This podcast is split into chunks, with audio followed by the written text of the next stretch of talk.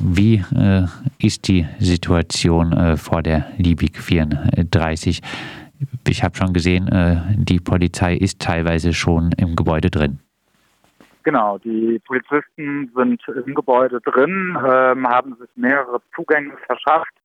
Ähm, von vorne, von der Front, was wir aus dem äh, Pressebereich in der roten Zone erkennen konnten. Einmal durch dieses Fenster im ersten Obergeschoss und aber auch durch äh, die Tür unten und aber auch von den Seiten her haben sie sich mehrere Zugänge verschafft und ebenfalls vom Dach aus, da wissen wir nicht, ob sie das Dach reingekommen sind, aber auf jeden Fall äh, stehen mehrere Polizeibeamten auch oben äh, auf dem Dach und das auch schon seit gestern Abend oder gestern Mittag sogar. Wie äh, sehen die Proteste aus? Ähm, von den Protesten war tatsächlich schon äh, frühmorgens ab 3 Uhr einiges äh, hier in, in, Friedrichshain an Leuten unterwegs. Es gibt äh, an jeden der ähm, Punkte oder Ecken von der roten Zone, das ist so ein Kreuz mitten um den Dorfplatz rum, gibt es Kundgebungen, an denen ähm, zumindest an der Liebigstraße an den zwei Punkten und an der Riegerstraße ja mehrere hundert Menschen stehen und äh, ja lautstark gegen, gegen eben diese Räumung protestieren.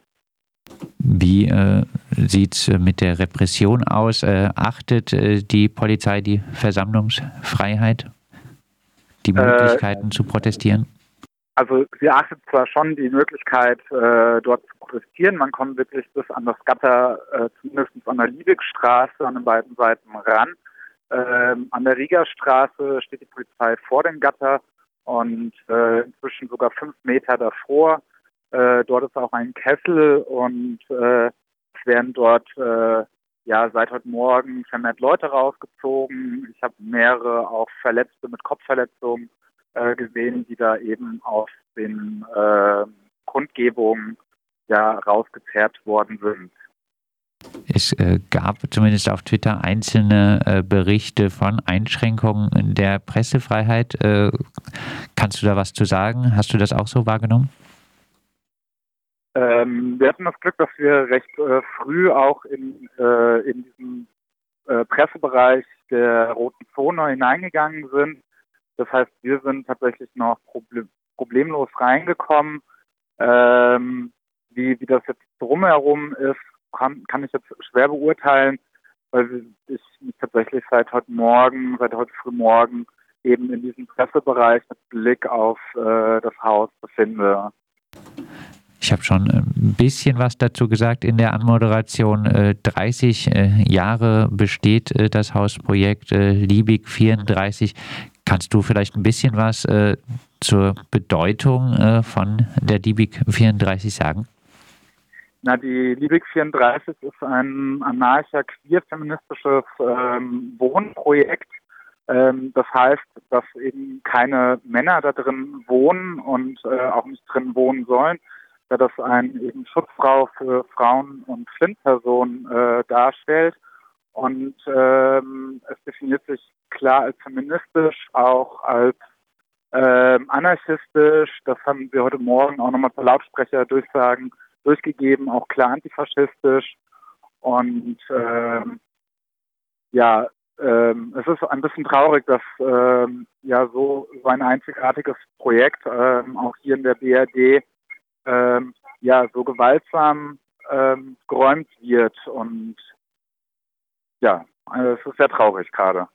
Ich hatte äh, es äh, gesagt, ähm, das Haus äh, gekauft hat, äh, ich glaube 2008, äh, der Investor äh, Padovic. Es gibt sogar einen Blog, der sich mit diesem Berliner Investor auseinandersetzt, der zahlreiche Häuser gekauft hat und nicht gerade beliebt ist. kannst du ein paar Worte zu diesem Investor sagen? Na, Padovic hat tatsächlich äh, hier auch schon mehrere äh, alternative Wohnprojekte gekauft ähm, und auch räumen lassen. Und ähm, ja, er scheint auch ein AfD-naher Investor zu sein. Also passt halt auch ganz gut zu seiner Linie, eben solche ja, Risikogebäude äh, zu erwerben und dann halt seine persönlichen Interessen durchzusetzen. Zumindest äh, ist äh, in einer seiner Immobilie äh, die AfD beheimatet.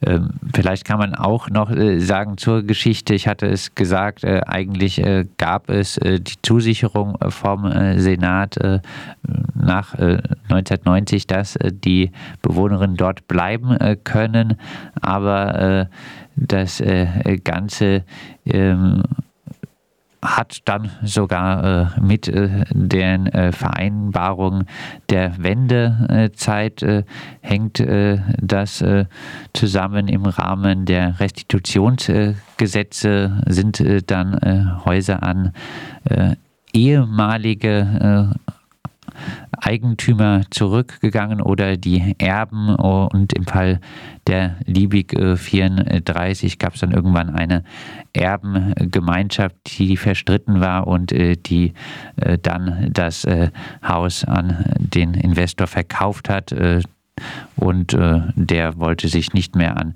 irgendwelche Vereinbarungen zum Schutz der Bewohnerinnen halten. Das heißt, äh, eigentlich muss man auch sagen, es ist nicht äh, so, wie jetzt immer gesagt wird, äh, eindeutig, äh, die Liebig 34 Bewohnerinnen sind um Unrecht.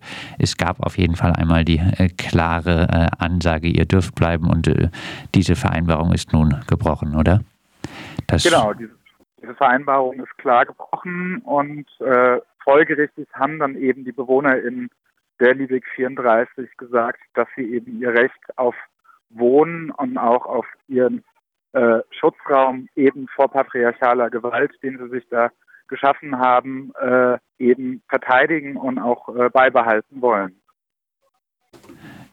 Und Mittlerweile ist es äh, so, wie ich äh, jetzt äh, im Internet sehe, dass auch äh, einige äh, Menschen aus der Liebig 34 äh, schon festgenommen wurden, dass einzelne Personen aus dem Haus geführt werden. Ähm, trotzdem gibt es immer wieder auch kämpferische Symbole aus der Liebig, oder?